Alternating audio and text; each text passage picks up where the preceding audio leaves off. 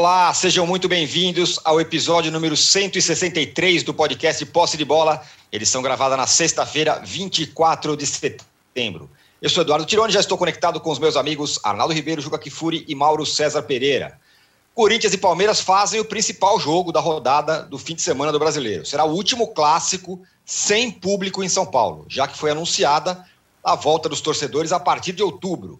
Corinthians e Palmeiras entrarão em campo devendo. Silvinho já houve críticas de que não está à altura do elenco que o Timão montou, e o Abel Ferreira, há um tempo, sofre com críticas por praticar um futebol defensivo e sem brilho, como no empate contra o Galo, no meio da semana pela Libertadores.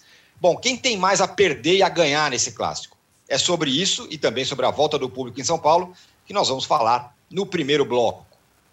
E o Galo saiu do primeiro confronto da semifinal da Libertadores com uma ligeira vantagem sobre o Palmeiras. Ele precisa vencer em casa semana que vem, com público. Já o Fla saiu com uma grande vantagem, venceu em casa o Barcelona por 2 a 0. Curiosamente, a torcida do Rubro Negro tem mais críticas a Renato do que a do Galo com relação a Cuca. Galo e Flamengo serão os temas do nosso segundo bloco. E a crise voltou a se instalar pelos lados do Morumbi após um empate ridículo do São Paulo contra o América em casa o Crespo agora já começa a ser questionado. Enquanto isso, o Daniel Alves não sabe para onde vai. E a janela fecha nessa sexta-feira. A negociação com o Fluminense foi encerrada na quinta-feira. Ele tem até essa sexta-feira para decidir para onde vai. E você pode votar na nossa seguinte enquete, que está aqui é, clara no nosso chat. Você quer o Daniel Alves no seu time? Para quem está acompanhando ao vivo, vote aí na enquete. Esses serão os temas do nosso terceiro bloco. E hoje também, claro, tem a entrega do troféu Ratão de Bronze da semana. O troféu já está sendo lustrado pelo Juca Kfouri ali. Um recado importante: você que assiste a gravação do podcast pelo YouTube, não deixe de se inscrever no canal do All Sport. E você que escuta o podcast na sua plataforma predileta, não deixe de seguir o Posse de Bola. Bom dia, boa tarde, boa noite. Ô Juca, quem corre mais riscos nesse clássico em Itaquera, hein? Corinthians ou Palmeiras? Bom dia, boa tarde, boa noite. Olha, depois de muitos derbys, eu te diria que este é o primeiro que não tem favorito. Ou seja, este é o primeiro que o Palmeiras não é o favorito. Embora em alguns, embora fosse favorito, acabou não confirmando o favoritismo, neste eu acho que é uma situação de absoluto equilíbrio. Porque o Corinthians está muito mais reforçado do que o Corinthians dos derbys anteriores. O Palmeiras está, neste momento, muito mais preocupado com o Atlético na terça-feira do que propriamente com o derby no sábado. Não deve entrar né, com a sua força máxima, embora tenha elenco para fazer, para apresentar um time equilibrado, mas de qualquer maneira será um time com jogadores também né, procurando se preservar para uma eventualidade do jogo da terça-feira. E para o Corinthians esse jogo assumiu, principalmente para o Silvinho, realmente uma cara assim de, de jogo de vida ou de morte. Então é um jogo que o Corinthians tem iguais possibilidades eh, de vitória em relação ao Palmeiras. Quero lembrar você que mais importante do que o derby do sábado será o derby do domingo, é. quando será decidido o Campeonato Brasileiro de Futebol Feminino. Feminino, e aí com vantagem e favoritismo do Corinthians. Corinthians ganhou o jogo de ida na Casa Verde por 1 a 0, joga por um empate em Itaquera, 9 horas da noite do domingo. Embora no meio da semana, mais propriamente na quarta-feira, tenham jogado outra vez, mas aí pelo Campeonato Paulista, e o jogo tinha terminado empatado, um a um, no estádio do Palmeiras. Então, são dois derbys no fim de semana. O dos homens, eu te diria que sem favoritos. É tal história, âncora. Para o Palmeiras, se o Palmeiras perde no sábado, é problema. É problema para o Abel Ferreira. Mas se vem a se classificar na terça-feira, o problema acabou. O que o Palmeiras não pode é perder no sábado e não se classificar na terça-feira. Aí eu acho que as coisas vão ficar efervescentes uh, uh, lá pelos lados do Parque Antártica. O oh. Corinthians, o Silvinho tem essa situação. Né? Se o Corinthians perde para o Palmeiras, em meio a tantas críticas que o Corinthians agora tem um jato pilotado por um piloto de teco-teco, a coisa pode se complicar para ele, embora eu considere que seja muito cedo, porque ele está com esse time faz muito pouco tempo. Querer que esse time já entre em regime, jogue uma barbaridade, é, é um assodamento. O Arnaldo, é, em cima disso que o Juca falou, sobre o Palmeiras, tem a terça-feira ainda para que a torcida não caia de pau, mas também deixa o Palmeiras numa situação estranha, porque é um jogo importante, se perde e perde terça, a coisa pode desandar. E no caso do Corinthians, a coisa já está meio pegando para o lado do Silvinho, né?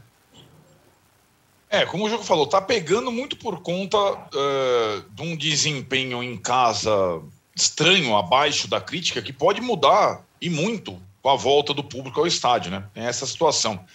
Silvinho adoraria que tivesse a deliberação de pelo menos um pouquinho da capacidade, já faria uma diferença por conta da torcida única, tem isso em São Paulo também. Num clássico, isso tem feito muita diferença, mas não será ainda no sábado. É, e acho que o desempenho do Corinthians em casa, que é irreconhecível no comando do Silvinho, coloca essa interrogação. Mas eu tô com o Juca, é muito cedo ainda. E os jogadores contratados, eles recém chegaram, né? É, não, não é assim de uma hora para outra. Então, acho que. Tem, e também tem outra coisa que pesa para o Silvinho em relação ao derby, que é a tradição recente de saídas de treinadores do Corinthians pós derrotas em derbys. Mas eu vejo a situação do Silvinho diferente dos antecessores, que estavam mais pressionados, fragilizados e tinham mais cobrança. Enfim, eu, eu vejo um tanto quanto precoce essa pressão em cima do Silvinho, sinceramente. E em relação ao Abel, eu aí também concordo com o Juca que é um, é um digamos, seja um, uma semana casada, são dois jogos no intervalo muito importantes. A pior coisa para o Palmeiras era ter o Corinthians como adversário entre os jogos do, da Libertadores. Né? Se fosse escolher a tabela do brasileiro, qualquer confronto seria melhor. E acho até que a possibilidade de jogar com reservas ou poupar jogadores, ela é mais complicada tendo o Corinthians pela frente e tudo mais. É, e acho que é uma. aquela estratégia do jogo da ida com o Atlético super pragmática, sem correr riscos, para não levar gols, etc. e tal é, ele vai ter que pensar, ele que gosta sempre de estratégias muito peculiares, é, pontuais para determinada part, determinadas partidas, o Abel acho que tem que ter a estratégia para o jogo da volta contra o Atlético com o público e uma estratégia para o derby. Se a gente lembrar o início do trabalho do Silvinho, não é mais tanto assim, porque alguns jogadores mudaram a característica do time suavemente do Corinthians. Mas se a gente lembrar o início do trabalho do Silvinho e o que é o trabalho do Abel, ninguém vai querer a bola no, na Arena Corinthians. Tipo, o, árbitro apita, ninguém vai querer campo ou bola. Todo mundo vai querer campo, ninguém vai querer bola. Os dois times não querem jogar bola, né? Tipo, não, vou, joga você, joga você, joga você, joga você, né? E acho que o resultado é, evita a crise para o Palmeiras, é, seria bom resultado, embora em termos de tabela do brasileiro na perseguição Atlético significasse pouca coisa. Para o Corinthians seria mais uma partida sem vencer em casa, mas não é uma derrota. O empatezinho fica aquele lá. Sabe, empatezinho evita, evita crise? Empatezinho evita crise. Atenua, adia crise. E acho que para os dois, acho que não seria muito ruim, não, viu, Tironi? É um... E se você, você que gosta de é, de, de, arriscar palpites e tudo mais, se fosse você, Tirone, âncora, é, arriscaria o empate. Eu já arrisquei meu empate 0 a 0 nesse hum. jogo emocionante. Olha aí, tá vendo? Eu, eu, eu, eu, diria, se eu pudesse apostar de novo, eu apostaria que o Mauro também tá nessa. Eu aposto zero que o Mauro ima, ima, imagina um jogo ruim, horroroso 0 a 0 Tô certo, Mauro? Jogo ruim, horroroso 0 a 0 é uma grande possibilidade, mas eu acho que o Corinthians tem uma chance maior de ganhar esse jogo pela importância que tem a partida. Né? O Palmeiras está. Tudo bem, sempre é uma, uma, uma questão da rivalidade, mas o Palmeiras tem um compromisso na terça, e um compromisso tão importante que ele resolveu fazer no jogo de ida, um jogo em que ele não ele abriu mão do direito, né? ou do dever, do dever, não é direito, é um dever, que é buscar o gol. Né? Fazer o gol não é uma obrigação, né? Você às vezes quer, não consegue. Mas é o dever de uma grande equipe buscar o gol. E o Palmeiras, terça-feira, não queria fazer o gol. Então, isso mostra que o jogo de volta, onde pretende, obviamente, fazer um gol fora de casa, né? É, porque se não fizer o gol, tem que fazer um gol de pênalti na disputa de pênalti, pelo menos, né? Um. É verdade. Imagina, e tem zero a levado a pior, né, Mauro? Foi? Tem levado pior nas disputas Isso. todas de pênalti. Né? É. São várias derrotas no Mundial, na Recopa, na Supercopa, na Copa do Brasil, enfim. É, então, vamos imaginar o seguinte: 0 a 0 disputa de pênaltis, o Atlético perde 5 e o Palmeiras faz 1 um, e ganha de 1 a 0. Um gol vai ter que fazer, de um jeito ou de outro, né? nem que seja na disputa de pênaltis. Então, imagino que, que o Palmeiras talvez poupe alguns jogadores. A mobilização para o jogo é muito maior do Corinthians. E é uma oportunidade, de fato, para o Corinthians, né? de, de ganhar o, o, rival depois de três empates com times é, é, menores, dois deles que vieram da Série B, após as estreias aí dos jogadores tão badalados. E aí ganha do Corinthians, todo mundo esquece. Todo mundo não, mas muita gente até esquece esse jogo, ganha do Palmeiras. Passa por cima disso tudo. Então, para o Corinthians é estratégico vencer.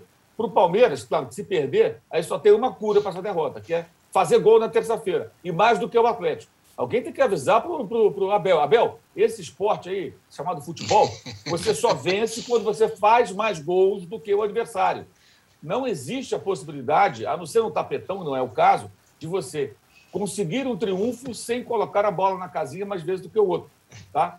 E você não joga pelo empate não joga pelo empate. Então, em algum momento, você vai ter que permitir que o Dudu jogue ofensivamente, que os laterais cumpram sua função defensiva, mas também deem uma passadinha no ataque, que os atacantes rápidos, velozes, como Rony e Wesley, não sejam apenas defensores, marcando os laterais adversários, mas também cumpram o papel de atacante. Em algum momento, tá? Não precisa ser o tempo todo, não. Sei lá, uns minutinhos aí. Uma hora ali. Uma hora ou outra, sabe? Assim, meio e aproveitando assim, o momento que você está distraído, você foi ali conversar com o auxiliar, beber uma água e tal, os caras dão uma escapadinha e tentam chutar a bola contra o gol do Atlético. Se não fizer isso, a tendência é ficar tomando pressão, né? O Atlético em casa, com a torcida, é, acho que tem uma chance maior de chegar ao gol e o Atlético se classificar. Então, acho que o Palmeiras está muito voltado para terça-feira, quando terá que ter um outro comportamento, e o Corinthians domingo tem aí um jogo para ele estratégico para ter paz. Vence e tem paz. E volta ali a se aproximar do bloco de cima, né? Ô, Juca, é... esse comportamento do Palmeiras em campo, você acha que seria aceito pela torcida se a torcida tivesse em campo? Porque agora vai ter, não agora, não nesse jogo, vai ter torcida, mas daqui a pouco o Palmeiras vai ter torcida de volta porque está liberada a torcida. Queria falar sobre, que você falasse sobre essas duas coisas, sobre a volta da torcida e sobre se torcidas é, suportariam certos comportamentos, tanto de, de, de, de, times como de jogadores, não só do Palmeiras até. É, eu tenho para mim que não, que o Palmeiras sairia vaiado uh, na, na terça-feira se tivesse torcida no seu estádio, porque realmente foi abaixo da crítica, né? Foi a chamada frustração diretamente proporcional à expectativa que o jogo tinha criado. E, verdade seja dita, embora o Atlético Mineiro também tenha decepcionado, mas o Atlético quis jogar. O tempo todo, o Atlético quis jogar. Não conseguiu, o que demonstra deficiências né, eh, na qualidade de jogo, na estratégia de jogo do Atlético.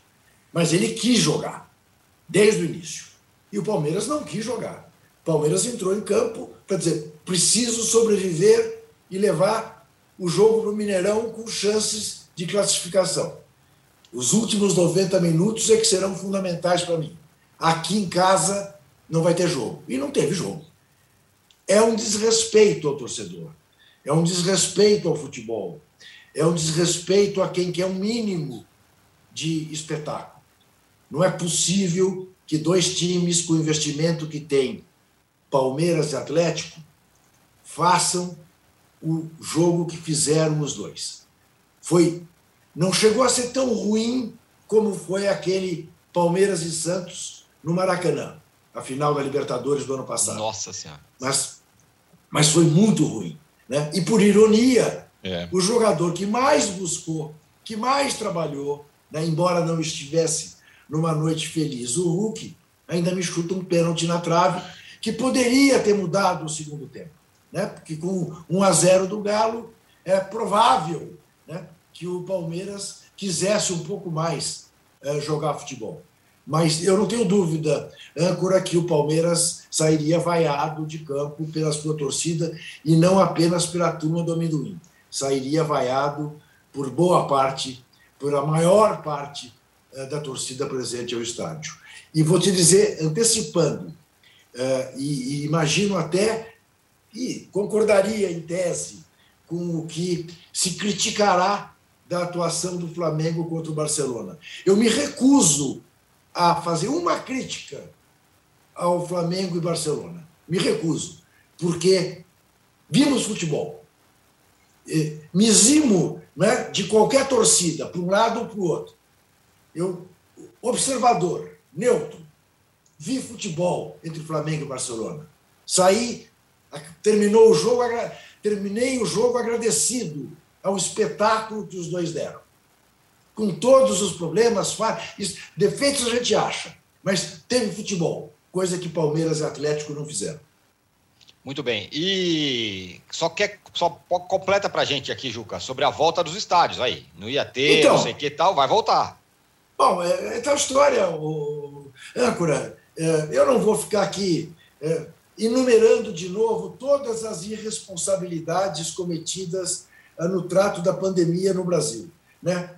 de todos os lados. Eu te diria, está tudo de volta. Eu ontem, depois de muito tempo, é, saí porque tive que fazer os exames fora, fora de casa.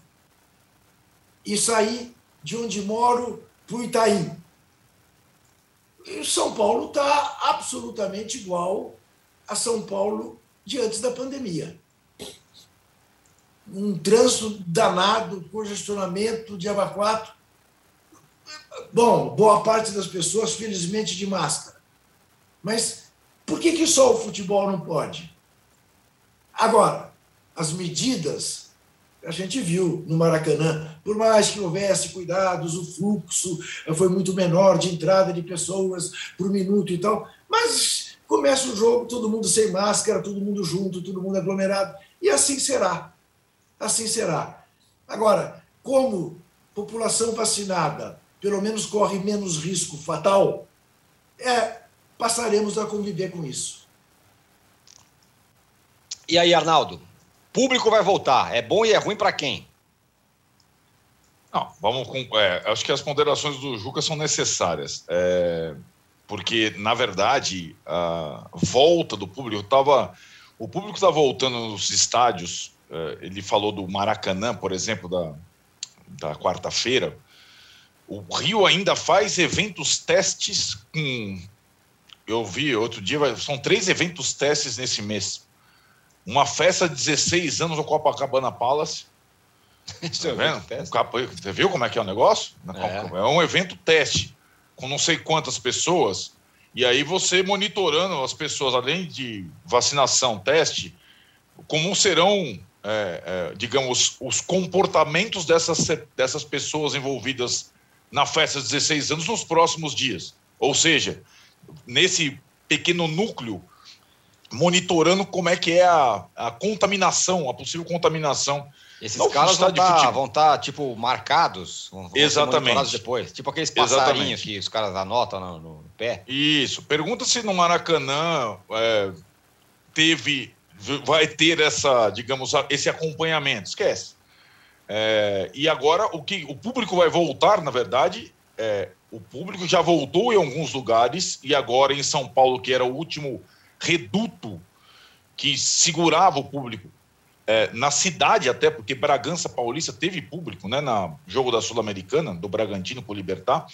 Agora, o governador de São Paulo autorizou a volta paulatina de público até o público total em 1 de novembro, parcialmente durante outubro e total a partir de novembro. Com a sinalização de São Paulo, vai voltar o público em outubro no Brasileirão todo.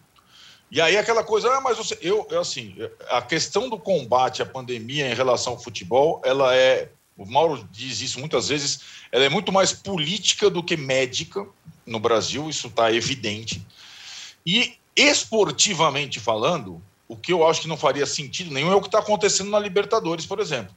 O Palmeiras joga sem público na ida e com público na volta. Ou como o Flamengo, que jogou sem público na ida na Copa do Brasil e com público na volta. Ou como seria o brasileiro da Série A, um time com público, outro sem. Agora, com esse consenso das autoridades, o Brasileirão vai ter público em todas as partidas, em todos os lugares, a partir de outubro, né? a partir da rodada seguinte, etc. e tal.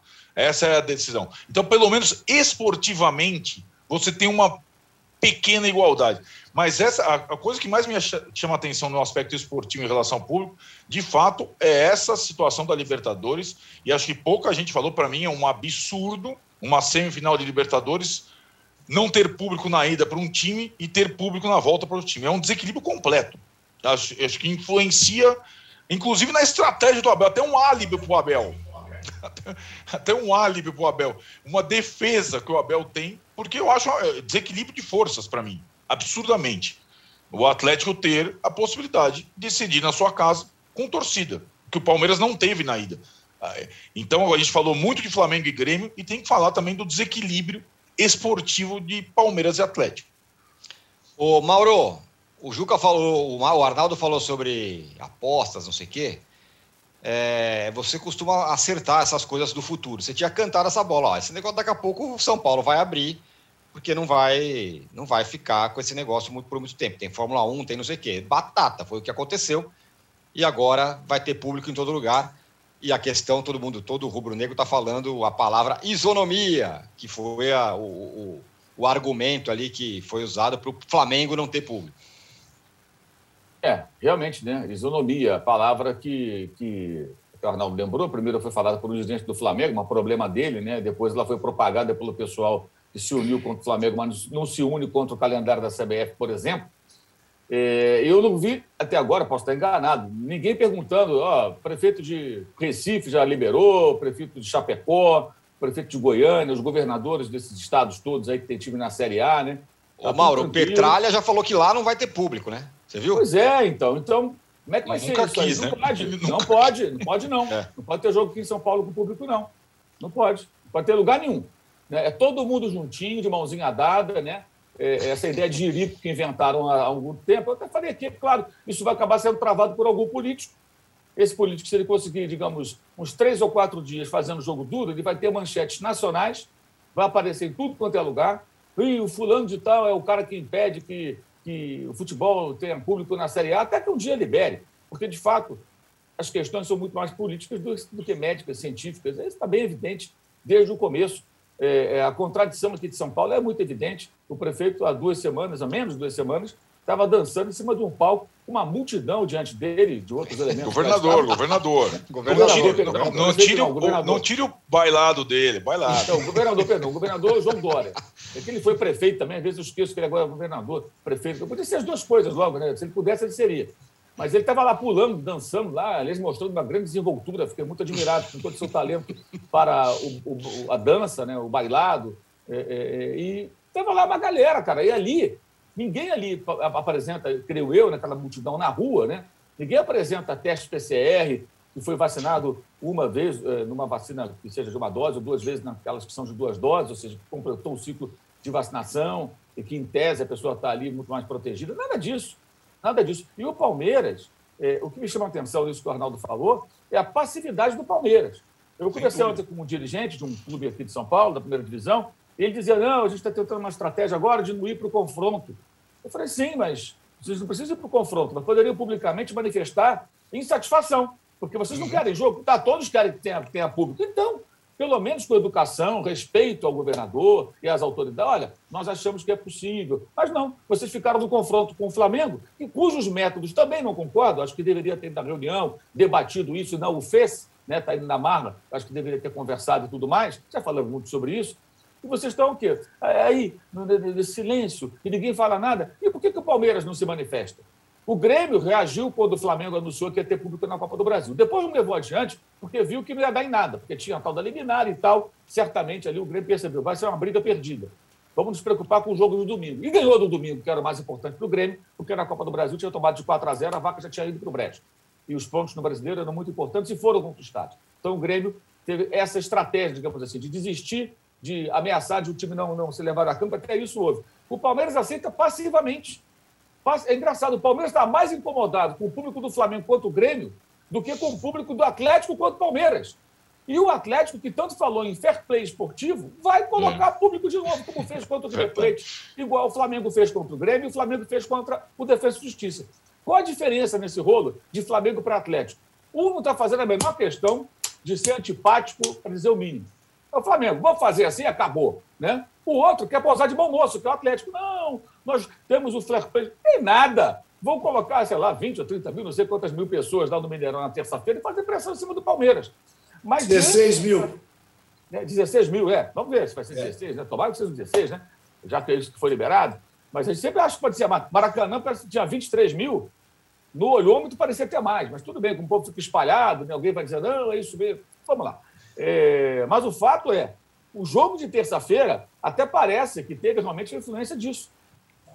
É. Será que o Abel queria público? Em, em estratégia. Pode é ser, isso, pode é o que ser. a gente falou aqui. É. Talvez para o Abel fosse melhor, não. Mas essa decisão, obviamente, não foi em função de uma escolha estratégica do Abel. Foi a decisão dos cartolas. Eu acho uhum. que o uhum. Abel se adequou à realidade. Eu não vou Exatamente. Ser, eu Todo não vou sentido. ser Vou jogar é. pelo 0 a 0 E vou resolver lá. Lá tem que espetar os caras de fazer um gol. Se eu faço um gol, tem que fazer é, é, dois, tem que virar. Se eles não conseguirem fazer um na minha casa, sei que vão fazer dois lá. Ele está apostando nisso.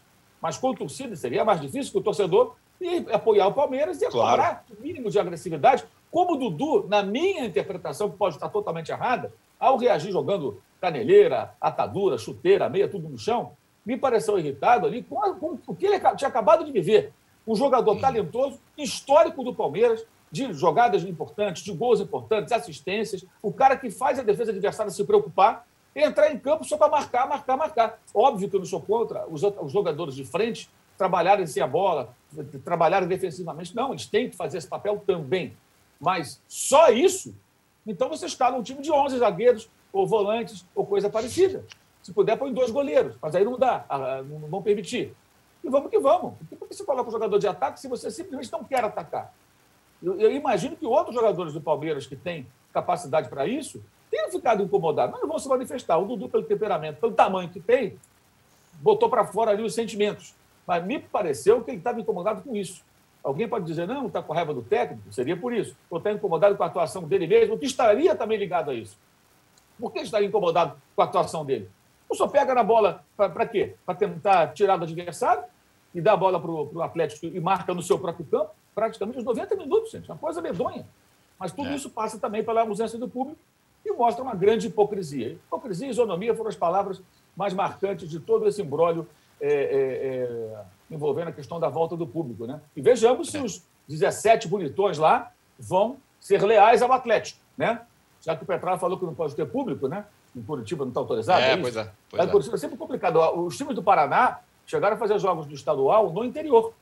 Porque é em Curitiba não podia. Ainda durante os campeonatos estaduais, no Paranaense, eles foram jogar no interior porque não tinha é. como jogar em Curitiba. Em Curitiba é sempre mais difícil a liberação.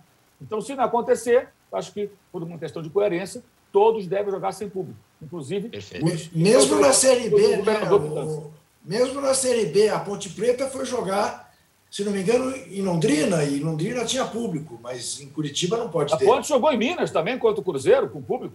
É, é mas pode esquecer, a, a questão era a maioria. Agora, agora quem tá, estiver na minoria, abraço, pode esquecer. É, não, é, na próxima reunião, pode esquecer. Ser todo mundo junto. É, ah, pode a maioria é, mas agora que era todo mundo junto. Agora, é. agora, agora. Ah, na verdade, é, vamos. os brincalhões, né? Vamos, vamos, claro. vamos, ser sinceros, né? Só trouxa cai nesse papo de isonomia. Na verdade, é uma, é uma disputa política. O Flamengo estava de um lado, os outros times estavam do outro, os paulistas se uniram, e assim é, como, como, como sempre foi. Bom, fechamos aqui o, o primeiro bloco do episódio 163 do podcast Posse de Bola. No segundo bloco, vamos falar um pouco mais do Galo, vou falar do Flamengo, que por incrível que pareça, teve torcedor reclamando é, do, do, um pouco do Flamengo, apesar da, de estar tá encaminhando a, a classificação. A gente volta logo. Lembra que você continua votando aqui na enquete do, que está aqui no nosso chat, se você quer que o Daniel Alves volte, vá para o seu time. E no terceiro bloco a gente vai falar disso. A gente volta em um minuto. Depois de mostrar como o PCC se tornou a maior facção criminosa do Brasil, a série Primeiro Cartel da Capital chega à segunda temporada. Agora, O foco são as disputas pelo comando do tráfico internacional. Os novos episódios estão no Wallplay e no YouTube de Move.doc. Ideias, uma série de entrevistas em vídeo do UOL. Com grandes nomes, experiências, incômodos, propostas e soluções. Assista ao Ideias no YouTube do UOL. O sobrevivencialista é o cara que busca técnicas, conhecimentos e equipamentos para sobreviver independente da situação onde ele estiver. A pandemia nos provou que essas pessoas estavam certas. Greve de caminhoneiro, greve de policiais, tudo isso pode ser um estalo para alguém. O que é necessário para que o indivíduo consiga viver distante da sociedade, ou ao menos não contando com os serviços considerados essenciais na sociedade? Assista Sobrevivencialistas no YouTube de Movidoc. Estamos de volta para o segundo bloco do episódio 163 do podcast Posse de Bola. O Juca tinha falado no primeiro bloco que não ia criticar o Flamengo. Acontece que é o seguinte, Juca.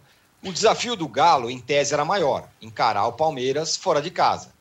E aí empatou, tal, perdeu o pênalti. Mas nas redes sociais, as críticas, incrivelmente, foram maiores para o Renato do Flamengo, que ganhou de 2 a 0 e está com a classificação praticamente encaminhada. Você entende essa crítica ao Renato? Veja, veja, eu entendo na medida do seguinte. Primeiro, é como se o Barcelona não existisse, o que não é verdade. Ninguém chega à semifinal da Libertadores sem existir.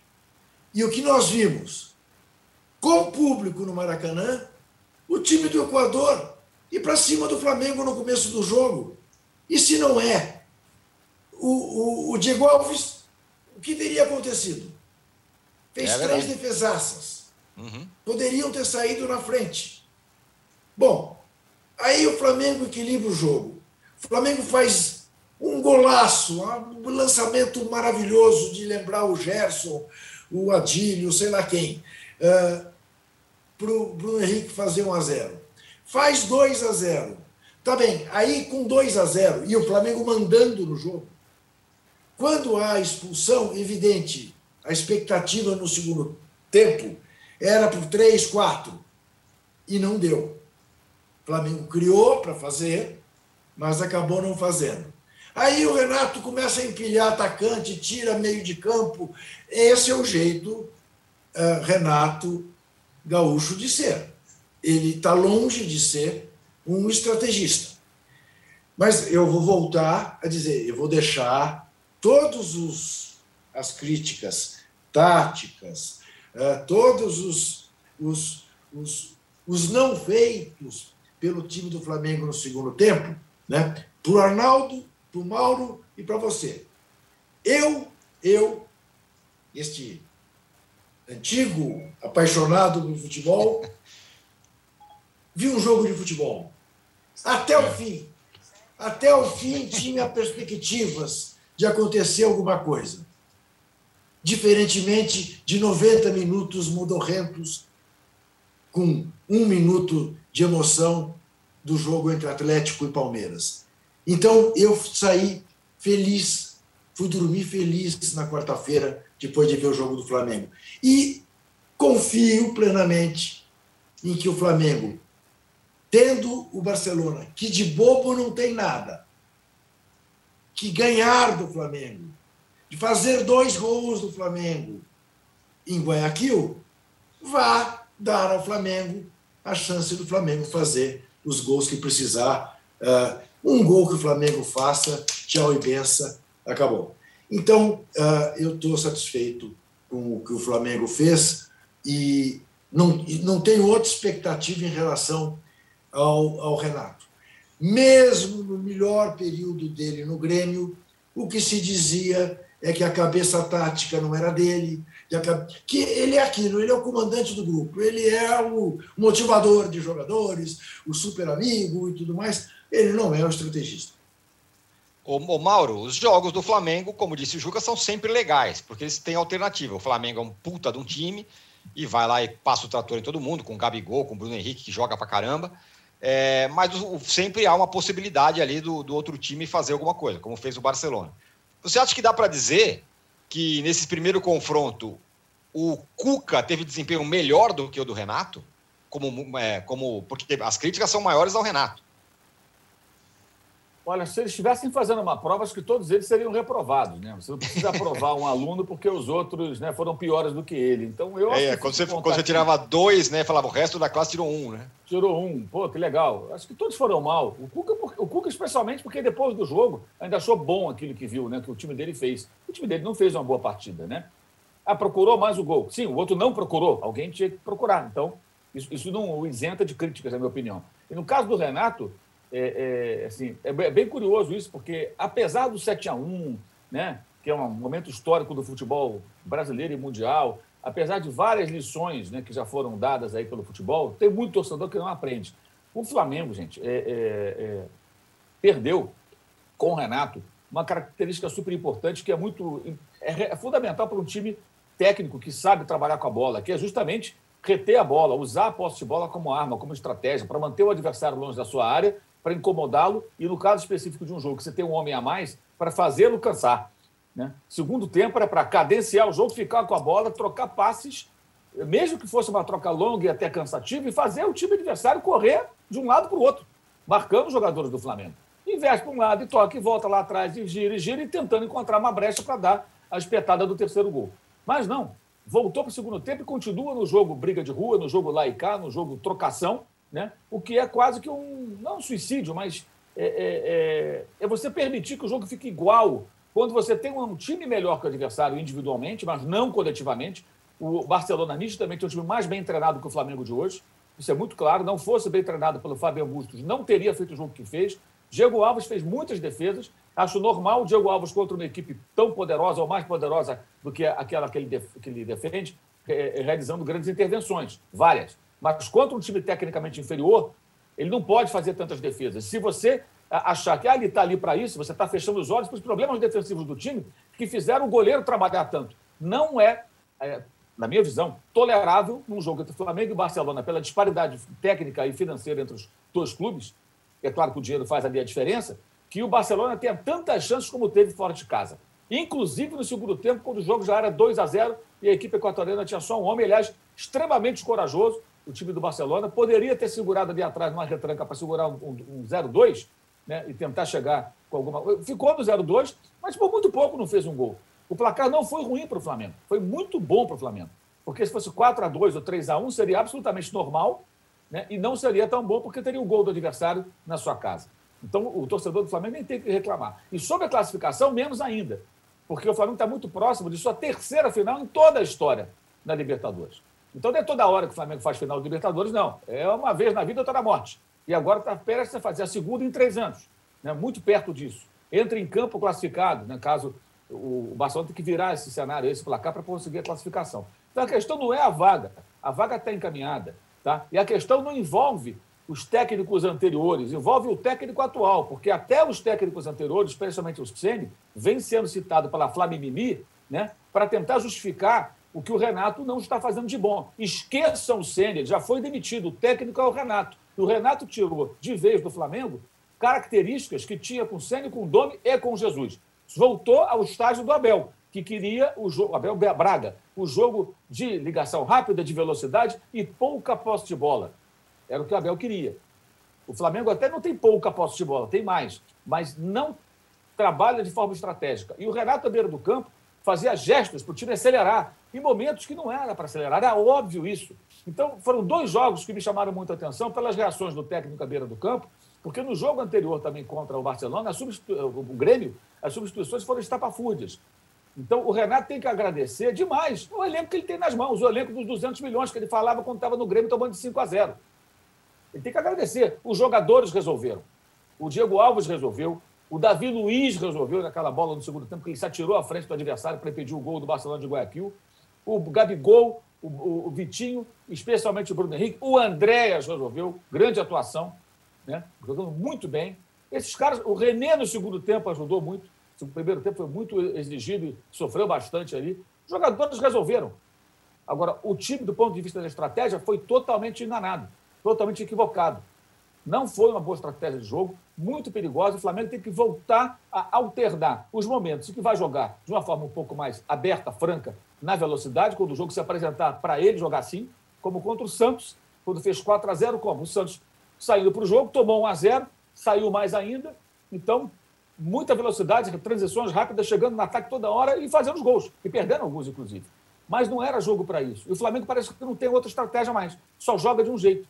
Sendo que o perfil do, do elenco, dos jogadores, é para você ter muito mais do que isso. Se as pessoas não têm a capacidade ou não têm a vontade de tentar entender o futebol com alguma profundidade e perceber, e olhar só para o placar, elas não deveriam ver programa esportivo, elas não deveriam ler notícias, só ver o jogo e falar, ah, ganhei, não importa como foi. Como é o caso do Palmeiras. Se o Palmeiras repetir a estratégia na terça-feira e se classificar à final, ele vai ser criticado. Ah, mas ganhou com um gol contra do, do Atlético de 1 a 0 não deu nenhum chute no gol. Isso é importante a classificação? Claro que ela é importante, mas também é importante discutir o futebol. Por isso o futebol do Brasil, há muito tempo, é uma porcaria.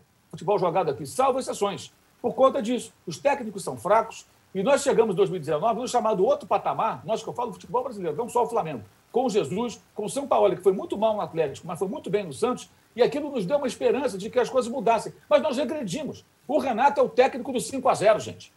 O Flamengo contratou o técnico que tomou de 5 a 0 há menos de dois anos. E ele está fazendo o que ali? Está mostrando um pouco o repertório. O que eu falava do Abel, eu falo aqui do Renato. Agora, pode ganhar? Pode ganhar tudo, porque o elenco é muito bom, é muito melhor do que a maioria. Mas os trabalhos dos técnicos deixam muito a desejar. E essa semana do Renato até aqui está muito ruim. O domingo foi péssimo e a quarta-feira foi muito sem noção. A forma como o Flamengo jogou não é tolerável. Jogar com. Ah, uma boa equipe. Aí ele ficou falando, ah, da coletiva. Não, não chegou aqui por acaso. Óbvio que não chegou por acaso. Mas o fato de reconhecer o valor do adversário não significa que você tenha que aceitar que esse adversário tão inferior, tecnicamente, tenha tantas claras chances de gol. E teve até. Ah, não, foi, não foi só no escanteio. Teve no escanteio, teve na sobra do escanteio, teve jogada construída, teve pressão no campo do Flamengo recuperando a bola. E chances claras. A defesa do Diego Alves no segundo tempo foi espetacular. Já estava 11 contra 10. As defesas todas foram difíceis. Acaba no segundo tempo ele foi a melhor. Estica o braço direito, a bola vai na mão dele. E na sobra o Davi Luiz atira o corpo, se atira né, à frente do adversário para que a bola batesse na sua perna, e bateu na perna e fosse para escanteio. Ou seja, foi uma coisa totalmente descabida. Ali, não era o Flamengo estava vivendo aquilo. Como entretenimento, como diversão, claro que é muito melhor, porque qualquer jogo de futebol, né, até, sei lá, uma, uma, uma, pelada do mundo dos dois piores times pode ser melhor do que Palmeiras e Atlético, porque os dois piores times, em algum momento, vão chutar a bola do gol. E ali você viu o quê? Dois times que não, um não conseguia e o outro não queria. Isso é muito claro. Mas o, o Palmeiras e Atlético não pode servir de parâmetro para avaliação de um jogo de futebol.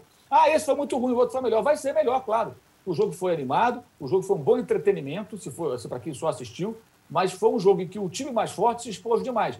Deve se classificar porque conseguiu uma vantagem muito grande. Repito, graças aos seus jogadores e não à estratégia. E os jogadores fazem muita diferença. Agora, esses jogadores bem treinados, com a estratégia certa, aí, aí formam um time quase imbatível. O Flamengo era para ter como objetivo, gente, ser um time quase imbatível, porque imbatível não há porque tem material humano para isso, mas não tem comando técnico para poder se propor a ser um time quase imbatível. Não tem comando técnico. Isso está muito claro. O Renato não tem repertório, não tem entendimento do jogo, ele só auxiliar técnico para fazer mais do que isso. Então é tudo ou nada, tá? E aquela coisa, né? Quando você critica, quando você aponta o erro antes, sempre vai ter um bobalhão que vai dizer: está torcendo para dar errado para poder falar, não, eu estou torcendo para dar certo, não sou maluco, pô. Eu sou Flamengo. Eu quero que dê tudo certo, que o Renato seja campeão de tudo. Mas eu não vou me omitir aqui, deixar de fazer o meu trabalho e mostrar que eu acho que está errado. O fato de eu ser rubro-negro torcer para o Flamengo ser campeão não vai me, me, me, impedir de falar o que eu acho, o que eu estou vendo. O que eu vi ali, e muitos torcedores viram, foi uma atuação abaixo de um time que tem que ser mais exigido e de um técnico que tem que ser cobrado. Porque falou lá atrás que com um time de 200 milhões ele ia fazer o melhor futebol do Brasil, ia ser isso, aquilo, outro e tomou de 5 a 0. E eu não esqueci isso, não. Foi 5 a 0 fora o baile. E que baile! E aquele discurso depois do jogo não cola. São coisas distintas, gente. O, o que você espera, o seu time e o que a gente vê em campo. Agora, se tem torcedor que não quer enxergar, façam que nem os do 7 a 1 que foram avisados e depois ficaram chorando. Ô, Arnaldo, é... o, Palme... o Flamengo está muito perto de chegar na final da Libertadores e o Atlético está vamos dizer, com mais chances de chegar à Libertadores, embora o, o confronto seja mais apertado. Chegando esses dois times na final, a gente vai poder falar que é o Galo do Atlético e o Flamengo do Timaço, em vez de ser o Flamengo do Renato, o Flamengo do Gabigol, do Bruno Henrique, do Arrascaeta, desses caras. Você entende o que eu estou perguntando? Galo se, do se Cuca. a marca. É, é, o Galo do Cuca e o Flamengo dos jogadores. É, eu ou, acho. ou é o Flamengo do Renato? Primeiro, eu acho. É, eu acho que os dois times é, vão ficar marcados, estão sendo marcados mais pelos jogadores pelos, que pelos treinadores. Então é mais Atlético do Hulk e mais Flamengo do Gabigol do que Atlético do Cuca e Flamengo do Renato. É, evidentemente, é, a, as digitais dos treinadores estão nos times. O Juca falou do, das virtudes do Renato, algumas, é, sobretudo o comando de um grupo de jogadores complicado. O Flamengo tem um perfil de jogadores complicados, é, e, e, também é uma virtude saber comandá-los. O Mauro dissecou todos, todas as limitações do Renato como treinador. Eu concordo com os dois na análise sobre o Renato.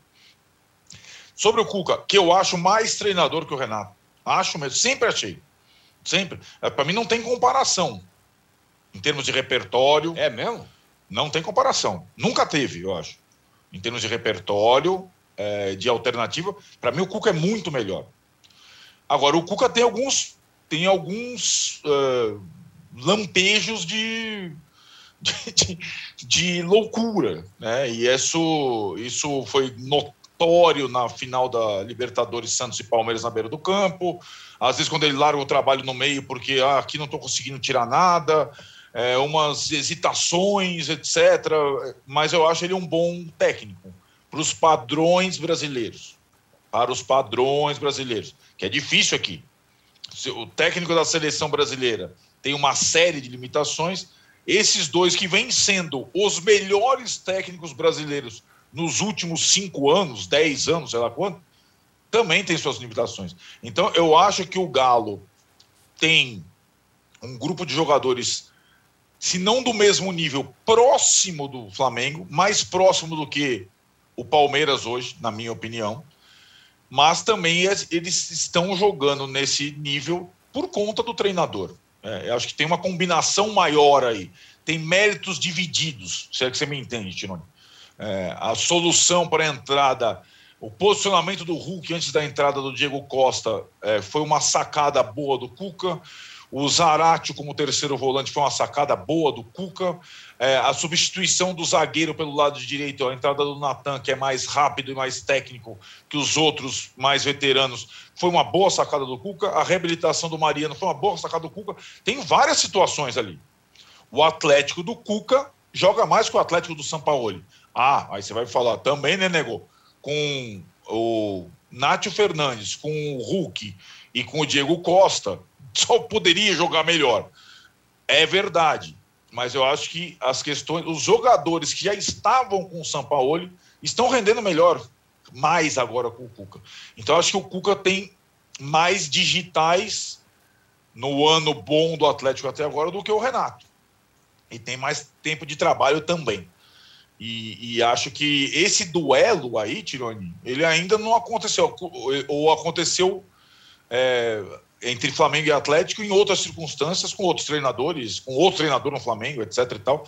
É um duelo que promete ainda. É um duelo, duelo que pode acontecer na final da Libertadores, é um duelo que pode acontecer na final da Copa do Brasil. É, e é um duelo que é o duelo mais provável nessa reta final de brasileiro, nesse segundo turno de brasileiro. Né? E, e acho que é, o, o Cuca tem mais repertório, na minha opinião para ter soluções. E agora vai ser uma prova. Não vai contar com o Diego Costa, é, não vai poder fazer é, tantas, é, digamos, escolhas de preservação, porque ele está levando o brasileiro a ferro e fogo na partida contra o São Paulo no sábado, antes do jogo de terça-feira. Então vamos ver, ele vai, vai ter de novo, acho que a, a capacidade provada. Lembrando, né, só um parênteses, nós estamos falando da, das possibilidades de, de, já, já de uma de uma não é uma eventual de uma mais do que provável final brasileira na Libertadores é muito provável que também tenhamos uma final brasileira na Sul-Americana com Bragantino e Atlético Paranaense. É quase é, agora depois das partidas de ida é, é, é muito pouco provável um outro cenário que não a final brasileira também da Sula Bragantino e Atlético Paranaense. O que agora, vai transformar vai ter o tal do G8 na Libertadores é isso? Nove né Pode G9, é possível que tenha G9. 9? É possível. É, Fala, só dar uma informação aqui: o, no Paraná, 5 mil torcedores podem frequentar a arena da Baixada, né? 20% da capacidade do estádio. O ah. Petralha é quem não quer colocar torcida, ou seja, está autorizado. Aí eu não sei como eles vão fazer, né? É. Já que se todos forem autorizados e um não quiser, se solidários os outros também não vão querer, você vai falar: olha, você não vai porque Capaz, tu não quer né? uma banana para você, eu vou colocar minha torcida aqui. Vejamos como os 17 Unidos farão agora diante dessa situação é, inusitada, né? Essa situação. Agora, eu, é, eu não consigo fazer esse esforço que faz o, o Arnaldo para encontrar o melhor, sabe? Entre Cuca, Renato, Abel Ferreira, eu acho todos eles muito limitados. Eu estou em outro patamar quando eu penso em futebol e bons técnicos, sabe? Eu, eu não consigo, sério, eu não consigo ver essas virtudes todas nesses técnicos. Acho que todos eles subaproveitam seus elencos. Todos. Uhum. Por isso, pode ser que o Renato ganhe tudo, o Cuca pode ganhar tudo. Isso não vai fazer deles tão bons profissionais. Sabe? É pouco. A gente viu o Atlético na terça-feira, aquilo é pouco, gente. O Grêmio do Renato nos últimos dois anos foi muito pouco. E o que está fazendo agora? Os placares, as vitórias, é, vamos, esmiucem os jogos um por um. Veja o que, que tem de estratégia. Muito pouco. Um momento ou outro houve ali uma boa sacada do Renato, uma troca que funcionou. Agora, a qualidade do jogador. Gente, o elenco que o Flamengo tem hoje, o time principal, quando está escalado completo, com as opções que tem no banco, para o padrão sul-americano, é muito forte. É muito Esse time nas mãos, não precisa ser do Jesus, não, de um técnico mais capacitado, com um melhor entendimento do jogo, com um repertório. Esse time seria um time quase imbatível. E o Atlético, uhum. com o Cuca, também nas mãos de um técnico melhor, também seria um time muito. Não, não empataria com o Palmeiras. Não passaria 90 minutos sem chutar uma bola na direção do gol. O Everton ia trabalhar pra caramba. Para ser 0 a 0 o Everton ia fazer umas 5 ou 6 defesas no mínimo. O Atlético não criou, o Nacho não jogou. Isso também é responsabilidade do treinador. Nós estamos de novo nas trevas. Os técnicos brasileiros são fracos e estão de novo, alguns deles aí na crista da onda, pela não é nem mediocridade, abaixo disso, gente. É muito pouco. A gente viu aí o Fábio Bustos. O cara chega aqui do Maracanã com um time muito mais modesto do Barcelona, que custa 11, 12 vezes mais barato que o time do Flamengo, e faz um jogo atrapalha o Flamengo, marca no campo de ataque, rouba a bola, faz o goleiro trabalhar, tem o jogador expulso, continua martelando. Caramba, ninguém percebe isso. Uhum. Tem, o, o, o, Barcelona tem o quê? Tem um, é o time do Chelsea de camisa do Barcelona de Guayaquil? Não. não, é o Barcelona. Não é, não. E, e, até nesse nível eh, do, do, do, mais alto, a gente vê a diferença de treinador. Como é que o Chelsea é campeão europeu? Sai o Frank Lampard, entra o Thomas Tuchel, e o time cresce, cresce e ganha do famoso e poderoso Manchester City na final e elimina o Real Madrid. Não tem um trabalho do técnico ali? Claro que tem. O cara é melhor que o outro, pô. O outro é o quê? Um ídolo do clube, um personagem carismático para o torcedor do Chelsea, mas o Tuchel é melhor. Já tinha feito final de Champions e perdido uma final de Champions, inclusive, uma final de Copa, aliás, da, da, da Alemanha para o Guardiola e outros títulos que ele disputou na Alemanha. Foi lá e ganhou. É. Então, assim, a gente tem que começar a olhar para isso com um pouco mais de atenção, entendeu? Porque a gente está de novo se acostumando com pouco. Voltamos ao pré-2019. 2019 não foi o divisor de águas, porque o mercado levou os bons técnicos embora e a gente voltou a conviver com a mediocridade ou menos. Muito bem. Ó, oh, ótimo bloco esse segundo bloco e merecia mais likes. Por isso que eu queria pedir aqui, além de ilustrar o seu ratão de bronze, nos dar likes, né, Juca? Estamos aqui com uma taxa baixíssima de likes, uma audiência brutal.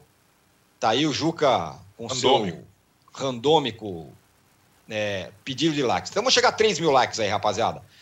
E a gente volta em 30 segundos para falar da crise do São Paulo, por falar em técnico, né? Já está começando a respingar no Crespo.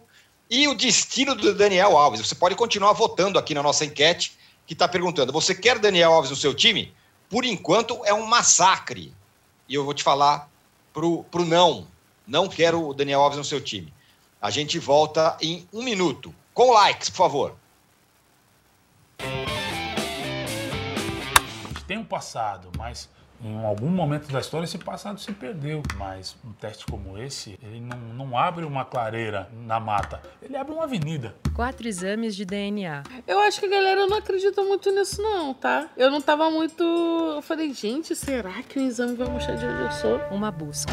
Quando chega um exame de DNA e me diz que eu sou 90% africana, a ciência está dizendo que ela é capaz. O passado se reconecta com o futuro. Como se fosse um, um desafio agora, falar, irmão, é o seguinte, você tem Nigéria e você tem sua avó. Dá um jeito para você ligar esses dois pontos. Tá aí.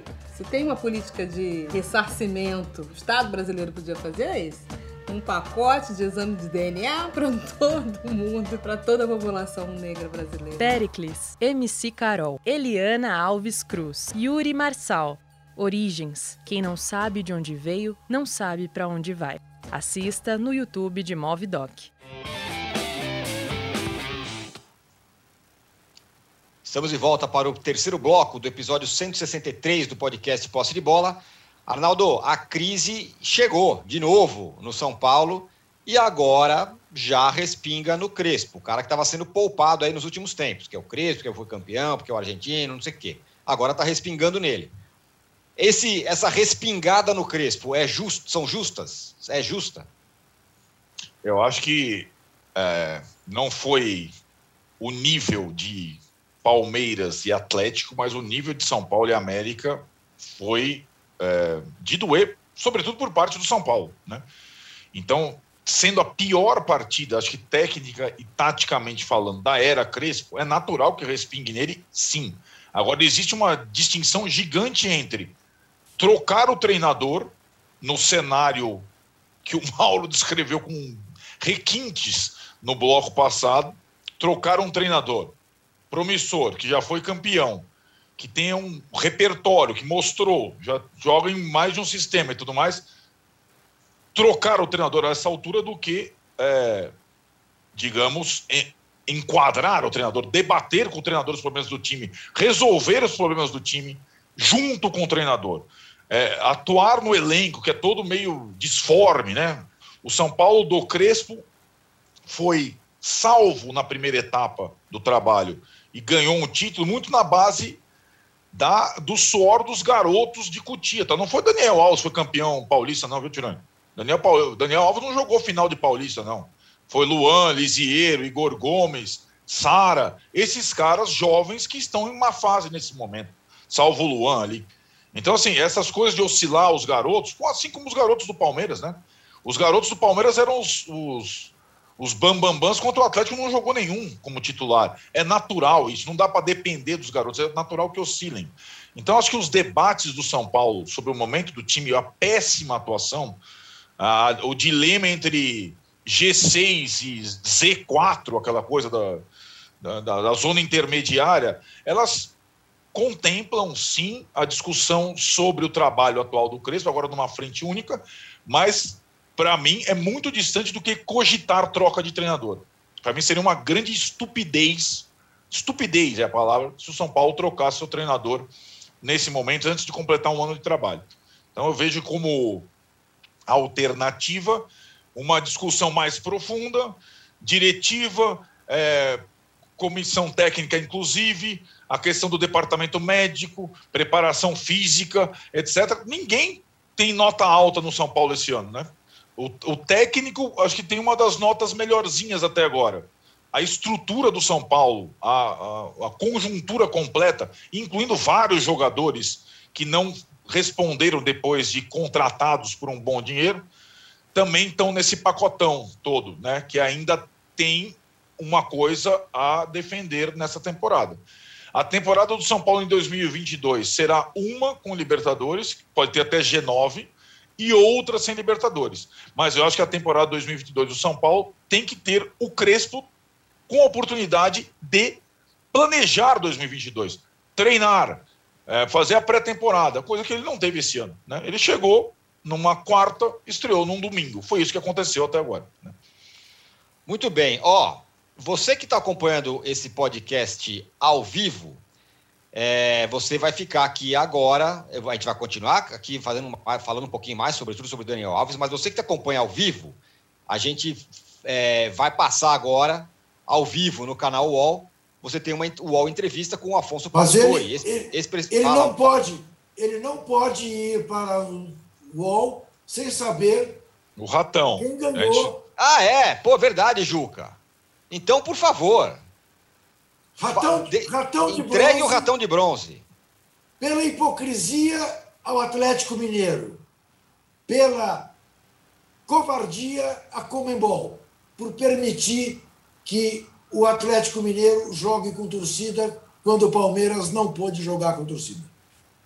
Muito bem, tá aí o, o ratão de bronze da semana, a hipocrisia do Atlético Mineiro, que vai jogar com torcida, enquanto o Palmeiras não pôde jogar com torcida na Libertadores. Como eu falei, você que acompanha esse podcast ao vivo, você vai ficar agora com o UOL Entrevista, que vai entrevistar o Afonso Pastore, ex-presidente do Banco Central. Ah, o papo vai ser conduzido pelo apresentador Diego Sarza, os colunistas José Paulo Kupfer e Josias de Souza, e a editora Mariana Bonfim. Mas aqui no Posse de Bola a gente continua com mais um chorinho, porque a gente vai falar do Daniel Alves ainda. E é isso, Juca, que eu queria falar com você, depois do brilhante ratão de bronze entregue. Eu estou vendo aqui a nossa enquete no UOL. A pergunta é: você quer Daniel Alves no seu time? E eu confesso que eu fiquei espantado com o resultado. 86% diz que não. Não quero Daniel Alves no seu time. Cara, não é o lateral da seleção, jogou em tudo que é lugar. É, é- é um cara desprezível assim? Ô, âncora, desprezível é você quem disse. Sim, Agora. é verdade. É, é, veja uma coisa. Eu vou te dar a oportunidade de fazer uma coisa que você gosta muito e que eu odeio, que é a revelação de bastidores, de conversas nossas, em Sim. off, que você sempre gosta de, né, é, é, de contar para todo mundo. O que foi que você me perguntou antes de começar o programa e o que, que eu respondi? Lembra? Eu, acho, eu perguntei se você queria o Daniel Alves no Corinthians. Isso. É. Você respondeu que não. Eu respondi, não, pior do que responder que não. Eu respondi, Deus me livre. Lembra? É verdade, é verdade. Tem razão. É isso. Eu não quero. O que, que ele vai fazer? É um cara que se acha mais importante do que o clube, que se achou mais importante do que o São Paulo, né? que diz para todo mundo que o objetivo dele é a seleção brasileira. Quer dizer, o clube é apenas uma maneira dele estar na vitrine. Eu não quero. Eu não quero. Deixa ele.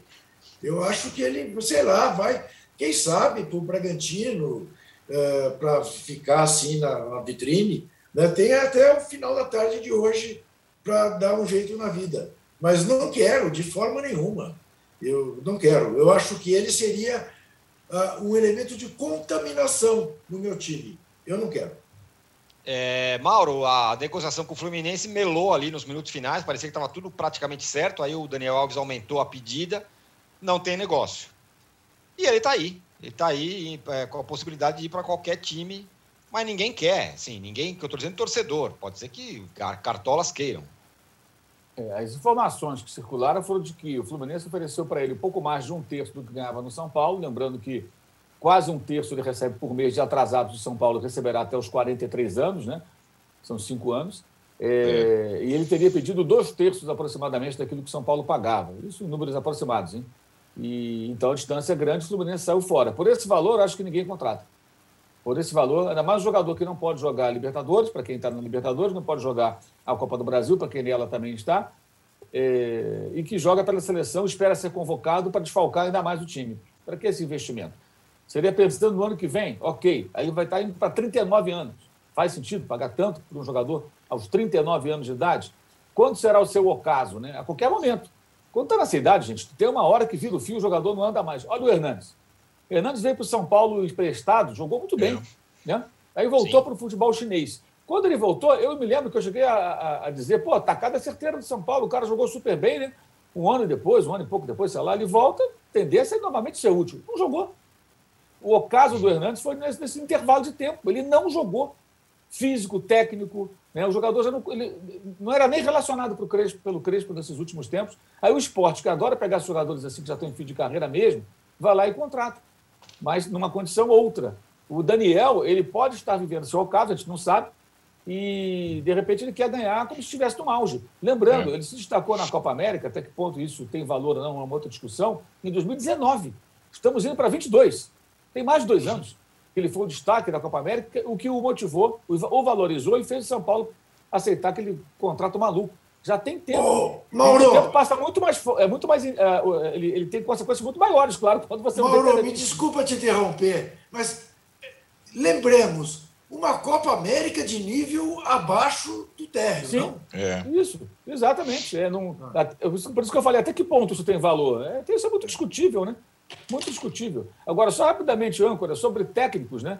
E, É. e- e- e ótimos elencos. Pô, todo mundo sabe que o Manchester United manteve o Pogba, né? O Arnaldo não gosta muito do Pogba, não, mas ele eu acho que ele joga Eu bem. amo.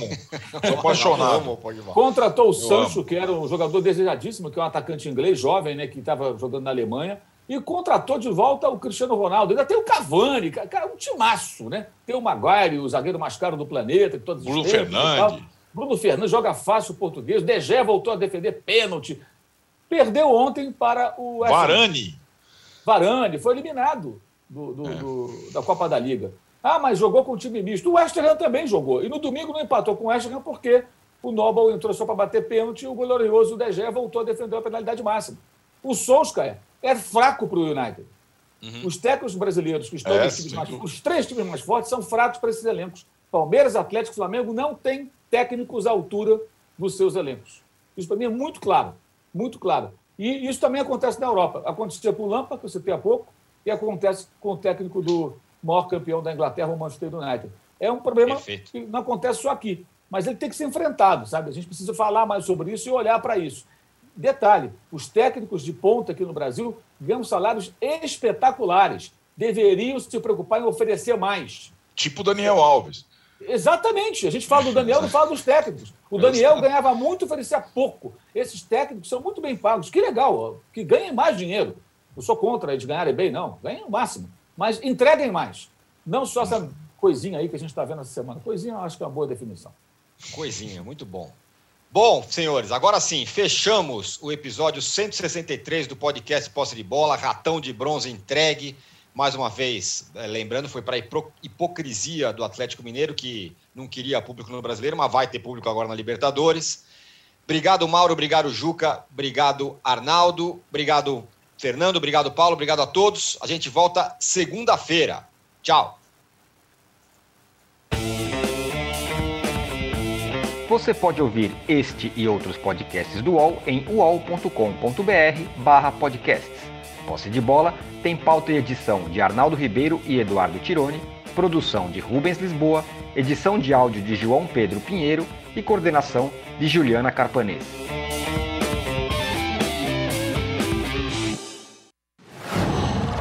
Qual?